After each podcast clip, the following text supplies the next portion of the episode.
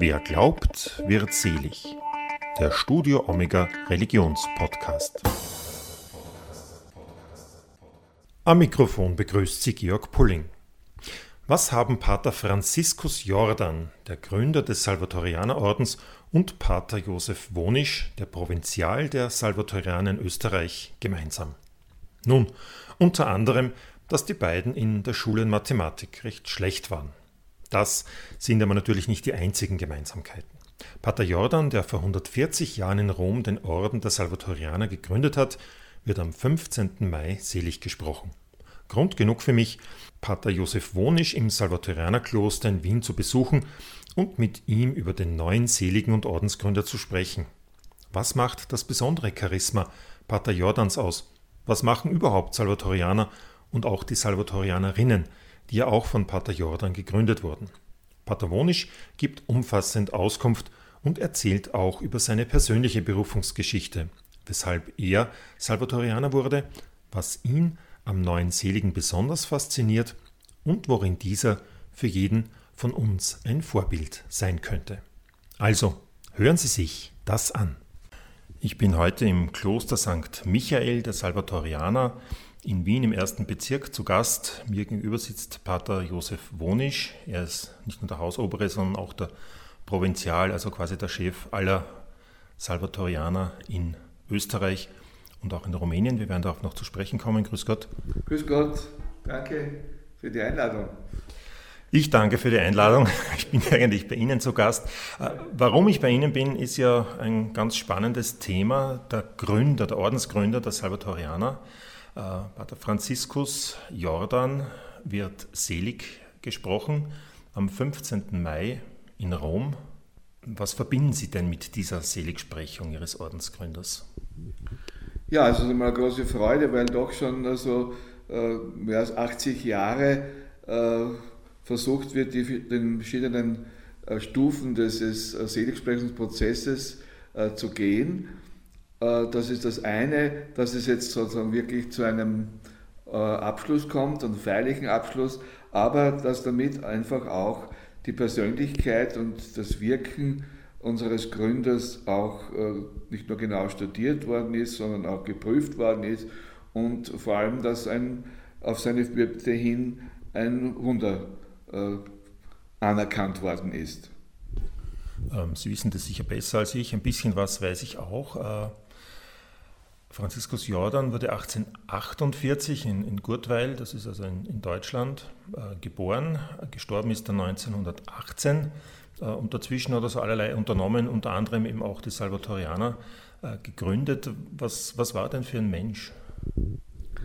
Ja, er war ein Mensch aus einfachen Verhältnissen, hat sehr früh schon äh, seinen Vater verloren, hat äh, schauen müssen, dass die Familie überleben kann. So hat äh, beim Bahnbau mitgewirkt, als Jugendlicher kann man fast sagen, und dann eine Lehre gemacht als äh, Dekorationsmaler, äh, wollte aber schon, der Gedanke des Priesterwerdens ist relativ früh gekommen, aber das war vom finanziellen her keine Möglichkeit und damit hat aber auch wirklich wichtige Erfahrungen gemacht als äh, arbeitender Mensch äh, dann auch wie er nach der Lehre auf die Stör gegangen ist, wo er einfach äh, in den Großstädten Deutschlands auch kennengelernt hat, die Situation der Menschen, der arbeitenden Menschen oder auch die geistliche, kirchliche Situation. Und da hat er gemerkt, dass ein, ein großes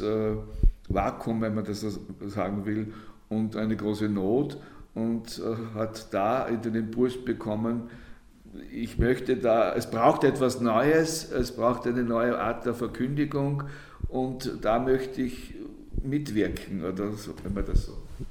Also er war quasi als, als einfacher Arbeiter unterwegs auf der einen Seite, auf der anderen Seite vielleicht auch ein Vergleich äh, zur kirchlichen Situation heute, war es nicht ganz so lustig für die Kirche, zumindest in, in Deutschland. Damals, die war also auch stark unter Druck, der Glaube hat abgenommen alle möglichen Säkularisierungstendenzen werden auch schon aufgekommen sein. Wie hat das dann aber geschafft, dass er Priester geworden ist? Das war ja anfangs nicht so selbstverständlich. Überhaupt nicht, aber äh, er hat dadurch gute Unterstützer. Äh, äh, Menschen gehabt, die ihn unterstützt haben. Er hat schon, äh, er hatte gerne gelesen, er war ein wacher Mensch. Und dann hat er einfach, ist er zu seinem Heimatpriester gegangen, nach dem Kaplan, und hat dort sozusagen Unterricht bekommen, damit er als, heute würde man sagen, Spätberufener dann nach Konstanz ins Gymnasium gehen konnte, als 19-Jähriger angefangen und und hat da auch Unterstützung gebraucht, dass er also Quartier hatte, dass er, dass er zu essen bekommen hatte. Das waren einfache Menschen, die einfach äh, geholfen haben, damit dieser junge Mann einfach äh, mal ein Studium machen kann. Das, das, zuerst das Gymnasium und dann auch das Studium äh, der Theologie und Philosophie in Freiburg. Ähm, jetzt ist es ja das eine, dass man Priester wird, um eben als Seelsorger auch wirken zu können. Das bedeutet aber noch nicht notwendigerweise, dass man auch gleich einen Orden gründen muss. Warum ist es denn dazu gekommen? Ja, das war natürlich kein äh, ursprüngliches Ziel. Er hat äh, gerade als äh, in der Kulturkampfzeit war ein Jahr, das letzte Jahr vor der Priesterweihe in St. Peter bei äh, Freiburg im, im, Schwarzwald. Und äh, da war schon wenn man das jetzt bildhaft äh, sehen kann, bei der Kanzel stand groß Docete omnes Gentes. Also das, äh, dieses Motto sozusagen hinauszugehen, zu lehren, das war ja das Anliegen auch von Jesus Christus. Also übersetzt, lehrt alle Menschen, alle Völker. Lehrt alle Menschen, aber er hat gemerkt, es braucht eine andere Art des Lehrens, sozusagen eine ähm, Übersetzung jeweils in, die, in diese Situation hinein.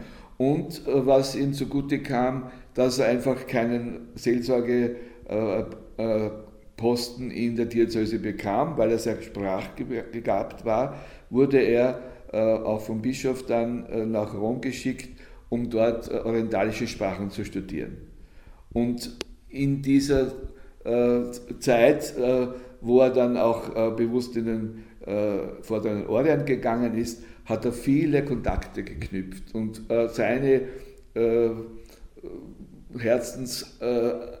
Herzensanregungen sozusagen etwas zu gründen, etwas einen Drang gespürt, das einfach mit den verschiedensten Menschen besprochen, geteilt und, und ihre Meinung eingeholt. Also, und dann ist er, war er ziemlich sicher, äh, nachdem er von, von dieser Reise zurückkam und ist, hat gleich äh, in kurzer Zeit einen äh, Termin beim Papst bekommen, damaligen Papst, und das war ganz schwierig eigentlich, aber auch wieder durch Leute, die ihn gekannt haben, und hat ihm seine Vision erzählt und, und der hat ihn gesegnet und das hat er verstanden, okay, ich habe das okay, jetzt fangen wir an sozusagen. Wann war das? Das war 1881 äh, er ist vorher schon als Student auch bei den Katholikentagen in Deutschland gewesen, wo er auch viele Kontakte geknüpft hat und wo er gespürt hat, so äh, die Kirche, äh, kirchliche Themen, die unter den Nägeln brennen. und und da ist es eigentlich auch diesem 1881, wie er bei dem Canisiusfest war in Freiburg, wo er auch Kontakte hatte, ist ihm sozusagen beim äh, Gebet am, äh, beim Altar von Petrus Canisius äh, die Gewissheit gekommen, jetzt muss ich gründen, und zwar in Rom. Ähm, wie, wie, kann man sich das überhaupt vorstellen? Ich möchte einen Orden gründen, was muss ich machen? Eine Anzeige schalten, äh, den Papst anschreiben oder äh, wie, wie geht sowas überhaupt?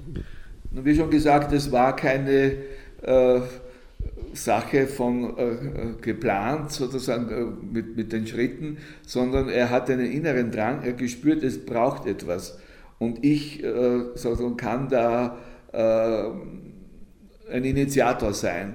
Und er hat ja von der ersten Idee keine, keine Ordensgemeinschaft im herkömmlichen Sinn geplant, sondern äh, oder im, im, im, in der Vision, sondern konzentrische Kreise. Es braucht, wie er glaubte, zu dieser Zeit auch schon äh, alle Menschen, nicht nur die Kleriker sozusagen in der Verkündigung, sondern jeder getaufte Christ und Christin äh, ist äh, wichtig äh, für die Verkündigung, weil ja der Priester schon allein äh, von seiner Möglichkeit gar nicht überall hinkommt.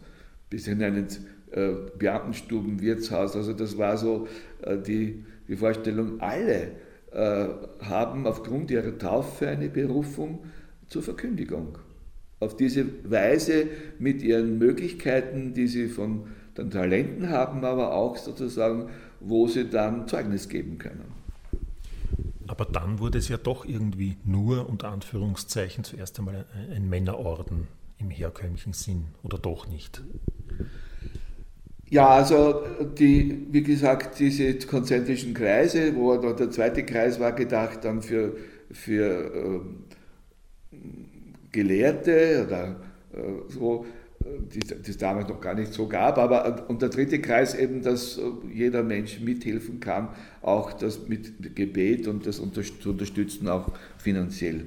Äh, Rom, äh, die Behörden haben gesagt, ja, was du da vorhast, das ist ja wie eine Arche Noah. Also wie stellst du das vor? Außerdem hat er das mal genannt, apostolische Lehrgesellschaft. Also wie die Apostel zu lehren, aber in diesem dynamischen Begriff des Übersetzens und der, der, des Gesprächs, der, äh, der, der, des äh, Diskutierens, aber auch dieses sozusagen Herabbrechens auf, was heißt das für die konkrete Situation der, der Menschen als getaufte und gefirmte Christen und Christinnen. Und äh, er ließ sich aber davon nicht äh, abhalten, also dann wird es halt nichts sozusagen, sondern okay, dann ist es halt sagen wir mal die, äh, für die Männer äh, eine, ein, eine Art Ordensgemeinschaft geworden, wo er dann natürlich auch eine Regel schreiben musste und so weiter.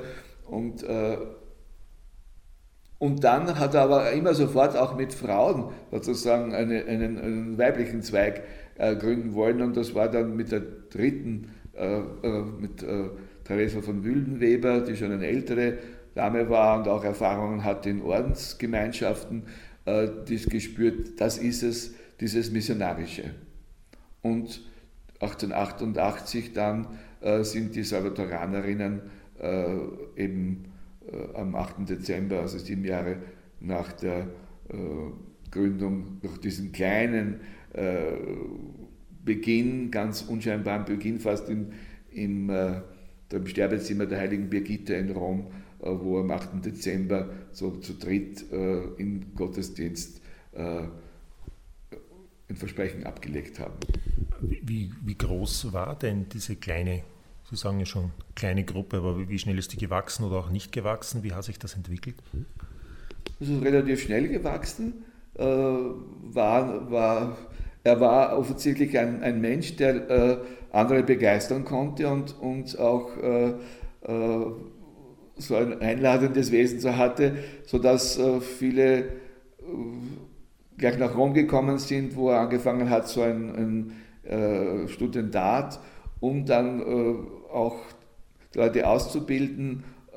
Die sind dann der Gregorianer gegangen und es, es gab ein, ein Aufblühen, aber natürlich gab es dann auch äh, Situationen, wo, wo äh, junge Mitbrüder dass sich das anders vorgestellt hatten und so weiter, weil er sie äh, nicht einfach nur gut ausbilden wollte, sondern eine Grundausbildung und sie dann gleich zum Beispiel nach Assam, äh, dort wo niemand hin wollte, im Norden von, von Indien, äh, in die Mission geschickt hat.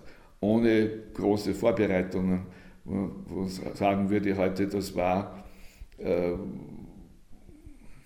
soll man sagen, also heute kann man das nicht mehr machen oder will man das nicht mehr machen, weil man es weil den Leuten nicht zumuten will, aber er hat einfach das Drängende und das Gebrauchtwerden und das Missionarische war so stark, dass er Leute begeistern konnte und die sind auch gegangen. Und wie sind die Salvatorianer dann nach Österreich gekommen? 1892 war mal der erste Kontakt da in Wien. Äh, Jordan war auch ein guter Stratege, der sagte, wenn er in einem Vielvölkerstaat, äh, in dem äh, Kaiserreich, ähm, einen, einen Erlaubnis bekommt, dann kann er auch die Kronländer sozusagen gründen. Also schon 1893 ist dann, äh, sind die Salvadorianer dann nach äh, Wien äh, gekommen, an die Peripherie, in den 10. Bezirk, im sogenannten äh, bei den Ziegelböhmen als Katecheten hauptsächlich, dort wo auch niemand echt hin wollte, es war auch noch keine Pfarre, darum ist dann auch eine Notkirche entstanden am Salvatorianerplatz, am heutigen, also im 10. Bezirk. Und dann äh, ein paar Jahre später in Kaisermühlen über der Donau, äh, wo auch dann eine äh, Kirche gebaut worden ist, die Basilika, Basilikenstil in Kaisermühlen.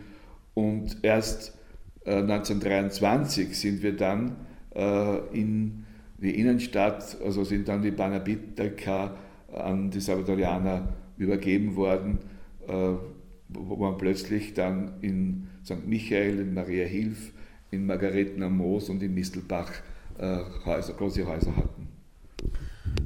Zur österreichischen Salvatorianer Provinz gehört ja auch eine ein kleiner Ableger in, in Temeschwar in, in Rumänien. Wie kam es dazu? Wie viele Salvatorianer leben und wirken dort?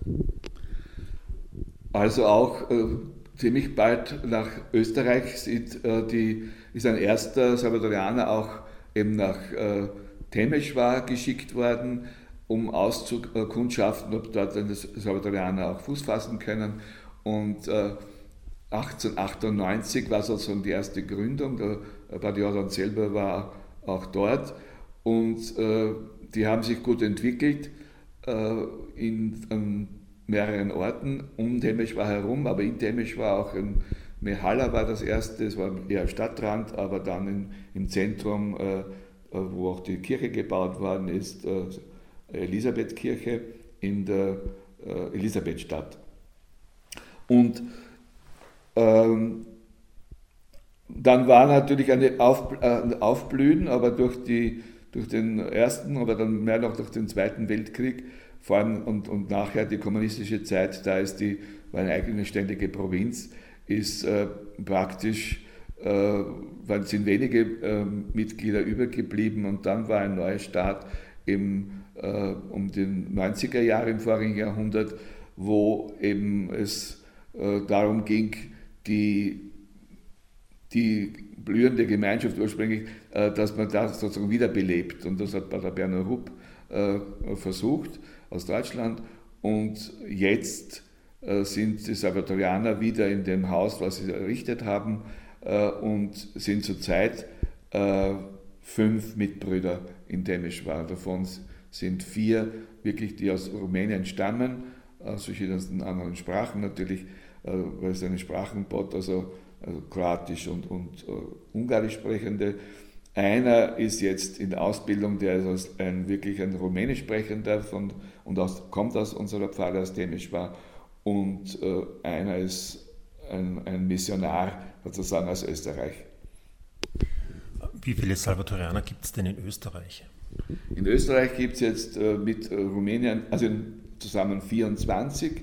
Äh, Davon ist einer aus, äh, zum Studium aus Tansania hier und hilft in der Seelsorge mit dem Mistelbach. Und einer ist äh, eingesetzt äh, in, den Philippinen in der Ausbildung, der aber zurzeit äh, durch Corona schon ein Jahr äh, sozusagen Heimaturlaub hat. Wenn ich mir so Ordensgemeinschaften vorstelle, zum Beispiel die Benediktiner, dann hat man so Klischees vor sich, die wohnen in schönen äh, großen Klöstern irgendwo hoch oben auf Bergen und Hügeln oder die Franziskaner, die also in ihren Kutten äh, eher ärmlich mit, mit Birkenstock, Schlapfen herumlaufen, die Dominikaner oder die Jesuiten, die an den Universitäten tätig sind in der Theologie. Aber bei den, bei den Salvatorianern habe ich so kein, ich sage jetzt einmal kein Klischee, dass ich mir so vorstelle, wer denn die sind, was die denn tun. Gibt sowas nicht oder wie, wie, wie vielfältig ist denn Ihre Aufgabe, Ihre Arbeit? Also das ist gut, dass wir in kein Klischee passen. Äh, das ist Absicht von der Gründung her, von dem Charisma her, dass äh, wir nicht auf einen bestimmten äh, Teil fokussiert sind, sondern wichtig ist, was der Einzelne sozusagen mal an Talenten und Fähigkeiten mitbringt und dann, was äh, äh, die Ortskirche sozusagen äh, auch braucht, ob das, äh, das dann zusammengeht. Von daher gibt es viele, die in der Seelsorge, in dem Verein, wenigstens in, in, in Österreich und in Deutschland sind, aber es gibt auch Leute, die in der Schule sind. Es gibt Leute, die in der Mission äh, mithelfen. Es gibt äh, auch, gab auch Leute wenigstens, die als, äh, auf die Golanhöhen gingen, weil dort als Seelsorger oder eben auch Lehrer in der Schule, also Religionslehrer jetzt in der, in der Mittelschule. Es gibt Leute, die bewusst sich äh, äh, für die Kunst und für die Musik interessieren. Es gibt Leute, die, die natürlich auch äh, in der geschichtlichen Forschung tätig sind. Also so um ein paar Dinge zu nennen. Also gibt es auch hier eine Vielfalt und auch wir haben einen, Ort, einen Habit, aber wir tragen ihn nicht so regelmäßig. Ich wollte gerade sagen, Ihr Habit sieht etwas äh, seltsam aus. Das ist ein Sakko und ein Hemd. Also ist das der Habit der Salvatorianer? Nein, wir haben einen Habit. Es gibt also die jungen Leute tragen ihn wieder vermehrt, gerade in den Missionen, also auch in Weiß. Äh, und äh, aber er ist sozusagen gerade durch die Zeit nach dem Konzil äh, haben viele ihn sozusagen abgelegt, äh, nicht um nicht so erkenntlich zu sein, aber doch um näher bei den Menschen zu sein, die einfach dann nicht einfach vornherein ein, ein Vorurteil oder ein Bild aufbauen. Es passiert ja öfter, dass sie sagen, oh, wenn ich gewusst hätte, dass sie Priester sind, hätte ich nicht so gesprochen.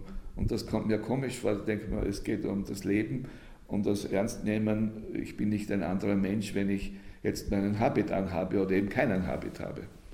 Sie haben aber einen kleinen Anstecker an Ihrem, an Ihrem Sakko. Ich kann das hier aus der Ferne, wir haben einen gewissen Corona-Sicherheitsabstand, ich kann das nicht genau erkennen, aber das wird wohl was mit den Salvatorianern zu tun haben. Genau, das ist also das offizielle Kennzeichen äh, von der Zentrale, also ein, ein, ein schematisch dargestellter äh, Salvator äh, mit der segnenden Hand und auf der anderen äh, dem Buch des Lebens, das Evangelium in der Hand. Wie würden Sie denn, Sie haben jetzt äh, so viele verschiedene Tätigkeitsfelder angeführt, äh, die man als Salvatorianer und als Salvatorianerin wahrscheinlich auch äh, ausüben kann. Was verbindet Sie jetzt? Was ist das typisch Salvatorianische? Weil sonst hätten Sie auch in einem anderen Orden sein können. Das typisch Salvatorianische ist, ist vielleicht eben diese, dieses Weite, äh, vornherein also nicht festgelegt auf eine enge, äh, klare Aufgabe, sondern dieses immer, das war beim Jordan auch wichtig, schon, dass er den Globus auf dem Schreibtisch immer vor sich hatte, um alle Menschen in den Blick zu haben, um dass sie diesen äh, heilenden äh, Jesus Christus kennenlernen und äh, eben äh, von dem er Zeugnis gegeben hat, den Vater. Und, und das sozusagen mit den verschiedenen Mitteln und Methoden, die äh, die Liebe Christi eingibt, so also auch in, in dieser Verwurzelung im, im Gebet, dass daraus sozusagen auch die Methode kommt und die Art, wie dieses, dieses Evangelium, die gute Botschaft, die aufrichtende Botschaft und heilende Botschaft äh, konkret weitergegeben werden kann. Stichwort Globus. Wie viele Salvatorianer gibt es denn weltweit und in wie vielen Ländern? Wir sind in mehr als 40 Ländern, äh, zurzeit äh, 1200 so. Und es gibt ungefähr 1000 Salvatorianerinnen und es gibt auch, äh, also in weniger Ländern, aber oft arbeiten wir da zusammen. Und es gibt auch seit gut 30 Jahren jetzt so die Gemeinschaft salvatorianischer äh, Laien, äh, die auch ungefähr in dieser Richtung sind, äh, in dieser Anzahl sind, mit Versprechen, aber es gibt viele Leute, die auch sympathisieren und sich nicht sozusagen bewusst mit einem Versprechen deklarieren. Sie haben jetzt die Laien angesprochen. Ich erinnere mich noch an den Anfang des Gesprächs. Da haben Sie schon gesagt, dem Pater Jordan war es sehr wichtig, dass auch die Laien da eingebunden werden in all die Aufgaben, die er äh, gesehen hat. Und dann war es am Anfang aber schwierig, irgendwas zu gründen, wo die Laien auch mehr oder weniger gleichberechtigt dabei waren. Jetzt gibt es so eine Art, weiß nicht, wie sagt man, dritten Orden, Leidengemeinschaft oder äh, wie ist das äh, strukturell verfasst? Ja, also ursprünglich waren schon im ersten Kreis Frauen und Männer, verheiratet, nicht verheiratet, äh, Priester, äh, nicht äh, Priester in, in, in der Planung und zum Beispiel die Gründerin, Mitbegründerin der Salvatorianerinnen, äh, Theresa von Willenweber, die war in dem ersten Kreis der Apostolischen Lehrgesellschaft. Nachdem diese Agenor nicht gewünscht war oder nicht möglich war und die zwei äh, Männer- und Frauengemeinschaften gegründet worden und, und sich weiterentwickelt haben, äh, ist eigentlich erst durch das Konzil wieder der dritte Kreis, äh, der dritte äh, Kreis entstanden, aber nicht, weil wir es gewollt haben sozusagen oder forciert hätten, sondern es ist von außen gekommen, von Laien selber, die gesagt haben, der, dieser Franziskus Jordan und euer Charisma, das ist für uns äh, auch ansprechend, wie können wir uns da äh, angliedern sozusagen. Und dann äh, ist schon auch mit den Ordensgemeinschaften zusammen auch eine Struktur entstanden, wo die selbstständig sind und aber auch im, im Austausch und, in, und selbst an Anerkennung sind. Aber die, äh, da muss man dann auch ehelos leben oder ist man verheiratet? Arbeitet man äh, für den Orden? Arbeitet man, weiß ich nicht, hat man seinen eigenen privaten Job oder wie, wie, wie kann man sich das vorstellen? Äh, da, das ist keine Verbindung mit Gelübden in dem Sinn, also für die Ehelosigkeit, sondern sie haben ihre verschiedensten Aufgaben, ihre verschiedenen Berufe und äh, äh machen sozusagen mit ihren Möglichkeiten in ihrem Umfeld aber das sozusagen bewusst im salvatorianischen Sinn, äh, dass sie sich engagieren und, und aber auch zusammenkommen um zum Austausch, zum, zum Studium sozusagen, äh, aber auch zum, zur Begegnung und äh, dass sie eigenes Programm haben sozusagen, bevor sie sich bewusst anschließen oder auch sie bleiben sozusagen in diesem Umfeld von Schwestern und Paters, aber sie sind selbstständig. Sie sind nicht, sie sind eingeladen oder sie arbeiten auch in gewisser Weise mit, oder war es am Anfang so, aber sie haben auch ihr eigenes sozusagen Apostolat. Aber der Pater Provinzial Josef, der kann Ihnen dort reinreden oder, oder nicht?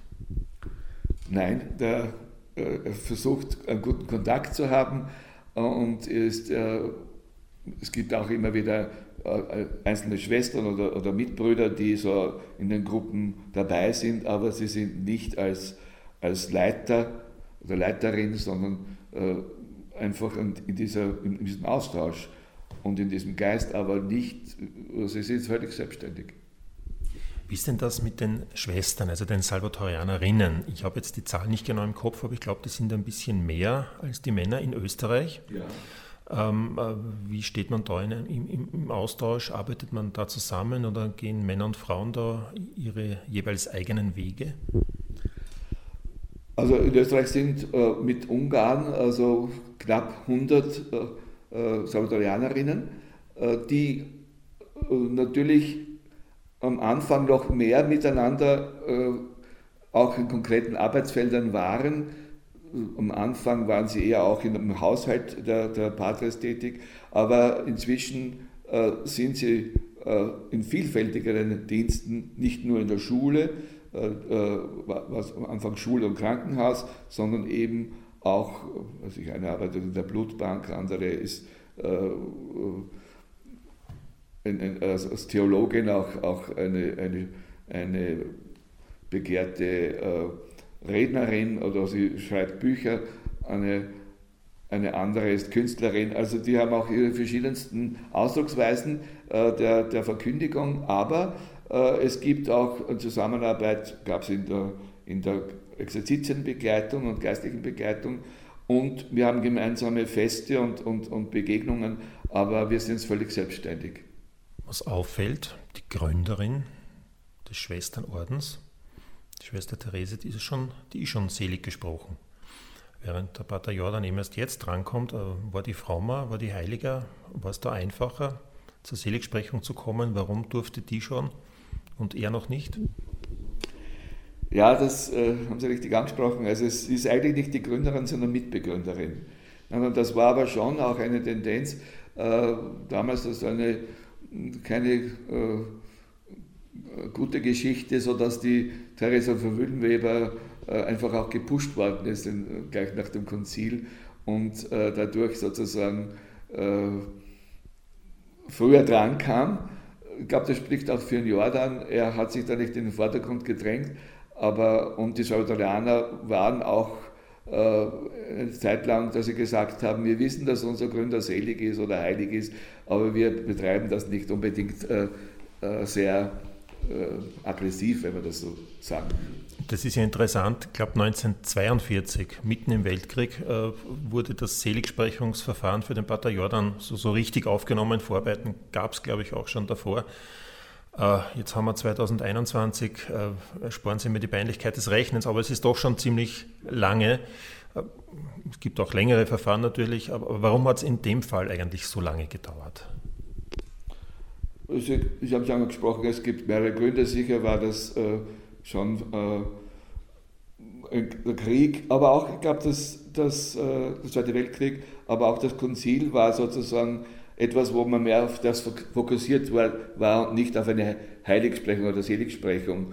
Und dann, äh, wie gesagt, die äh, Maria von den Aposteln, so äh, die Theresa von Wüllenweber dann als Selige genannt, ähm, war dann sozusagen im Fokus und, und äh, dann war sozusagen unser Pater Peter van Meil, der eigentlich wieder äh, sozusagen in den Anfang der 80er Jahre den, die Causa Jordan wieder aufgegriffen hat und gemerkt hat, also es braucht, oder die Gesellschaft überhaupt, äh, wir müssen schauen, wie gehen wir jetzt weiter. Gehen wir weiter? Ist das ein Fall, wo der, der wirklich sozusagen Aussicht hat, dass er, dass er äh, zum Ende kommt? Und da war gerade ein Jesuit äh, an zentraler Stelle, Pater Kumpel, der die ganze bisherige Arbeit äh, durchgelesen und durchgearbeitet hat und gesagt hat, das ist ein wirklich wichtiger und guter äh, Fall sozusagen, da müsst ihr auf jeden Fall dranbleiben. Und, und dann Pater Peter war lange Zeit auch in dieser äh, Situation des Postulators und hat viel dafür beigetragen. Aber natürlich, was äh, äh, dann immer die, die große Grundvoraussetzung ist, wenn einer nicht Märtyrer ist, Märtyrer ist dass ein Wunder passieren muss, das anerkannt wird. Und das ist eine ziemlich lange Zeit des, äh, des, des äh, Untersuchens und äh, des Sammelns und eben des, dieses anerkannt wird. Dieses lang herbei ersehnte Wunder, das hat dann in Brasilien, glaube ich, stattgefunden. Könnten Sie das kurz genau. erklären, um was es sich da gehandelt hat? Es ist ein junges Paar in Brasilien, die äh, in Verbindung war mit der salvadorianischen Familie, äh, die äh, ihr erstes Kind erwartet hat. Und da hat sich bei den Untersuchungen da herausgestellt, dass das Kind eine, eine besondere Art der, der Krankheit hat. Ich kann den Ausdruck jetzt nicht genau sagen. Jedenfalls war es nicht lebensfähig erklärt worden. Und die, und, und die Eltern haben aber sozusagen nicht den Rat äh, stattgegeben, dass sie es abtreiben lassen, sondern dass sie eine, mit der salvadoranischen Familie eine Novene gebetet haben, um, um äh, Lebensfähigkeit sozusagen. Und das, äh, das Wunder ist dann, dass äh, das Kind, eine, ein Mädchen, genau am 8. Äh, September 2014, eben am, am Sterbetag von Pater Franziskus Jordan, eben als völlig gesund geboren worden ist. Ich möchte jetzt nicht auf diesen einzelnen Fall zu sprechen kommen, aber ist es nicht ein bisschen seltsam im 21. Jahrhundert, dass es für Seligsprechung in der katholischen Kirche immer noch dieses, dieses medizinische Wunder braucht?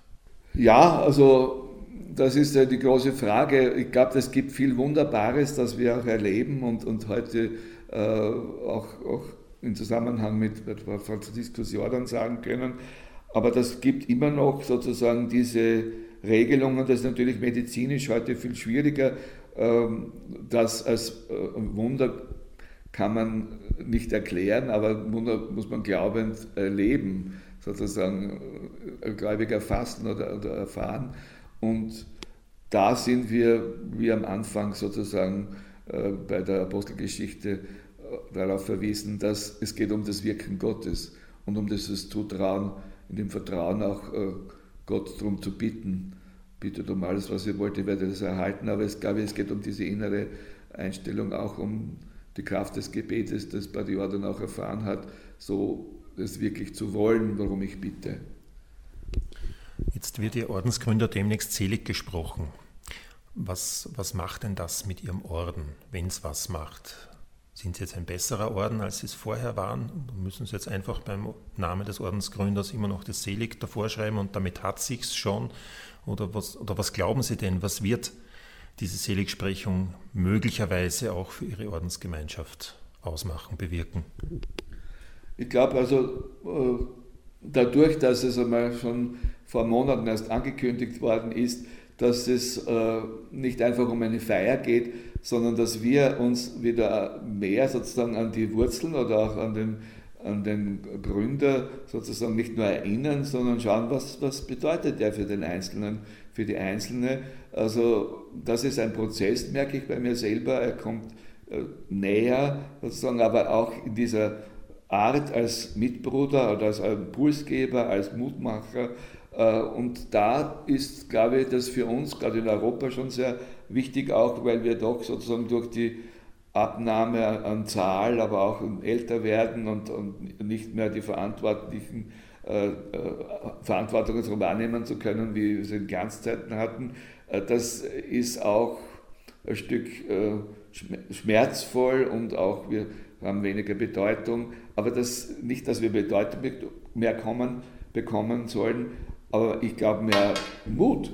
Und in dieser Situation einfach nicht zu resignieren, sondern sagen, was wir jetzt tun können, aber aus diesem, äh, in diesem Selbstbewusstsein, äh, wir sind klein, wir sind in dem großen Konzert, äh, Konzert der Ordensgemeinschaften äh, keine äh, große Gemeinschaft, aber äh, wir brauchen uns nicht verstecken, wir, wir wir sind anerkannt sozusagen auch jetzt äh, von der Kirche äh, durch, eine, durch unseren Gründer, der bei uns, der nicht nur für uns jetzt eine Bedeutung hat, sondern für die ganze Kirche. Und ich denke mal, das war genau der Sinn von, von, äh, von einer Gründung, sozusagen, dass es ein Dienst an der Kirche und am Wachsen der Kirche und am Leben der Kirche ist.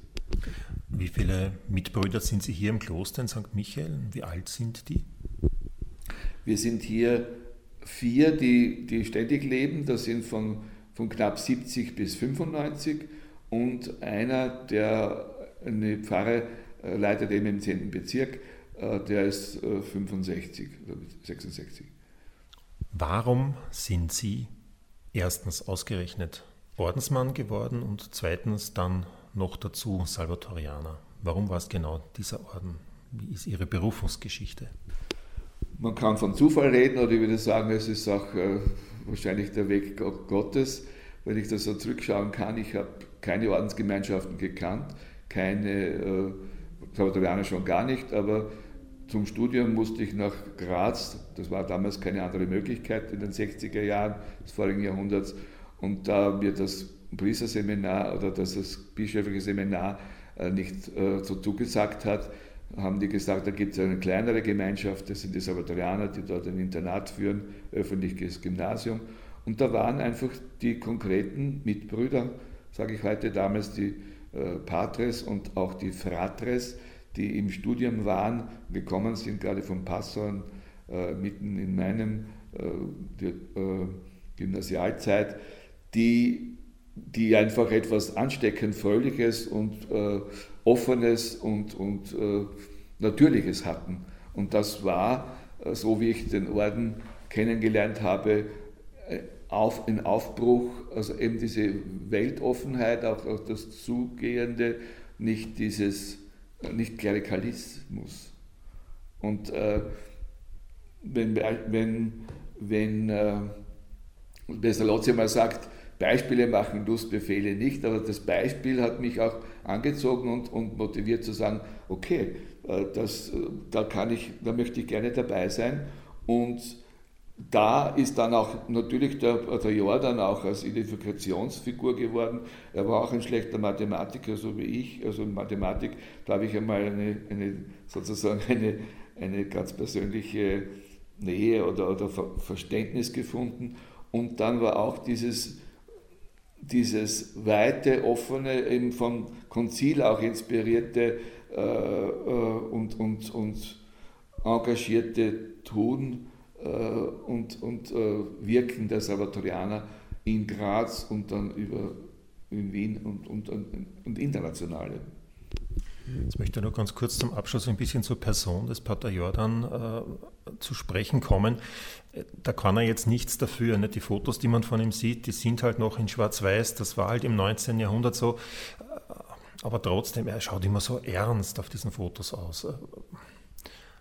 Das ist vermutlich auch äh, der Situation geschuldet, dass man damals eher ernst beim Fotografieren reingeschaut hat. Aber was war er denn für ein Mensch? War er ein ernster Mensch? War er doch auch ein fröhlicher Mensch?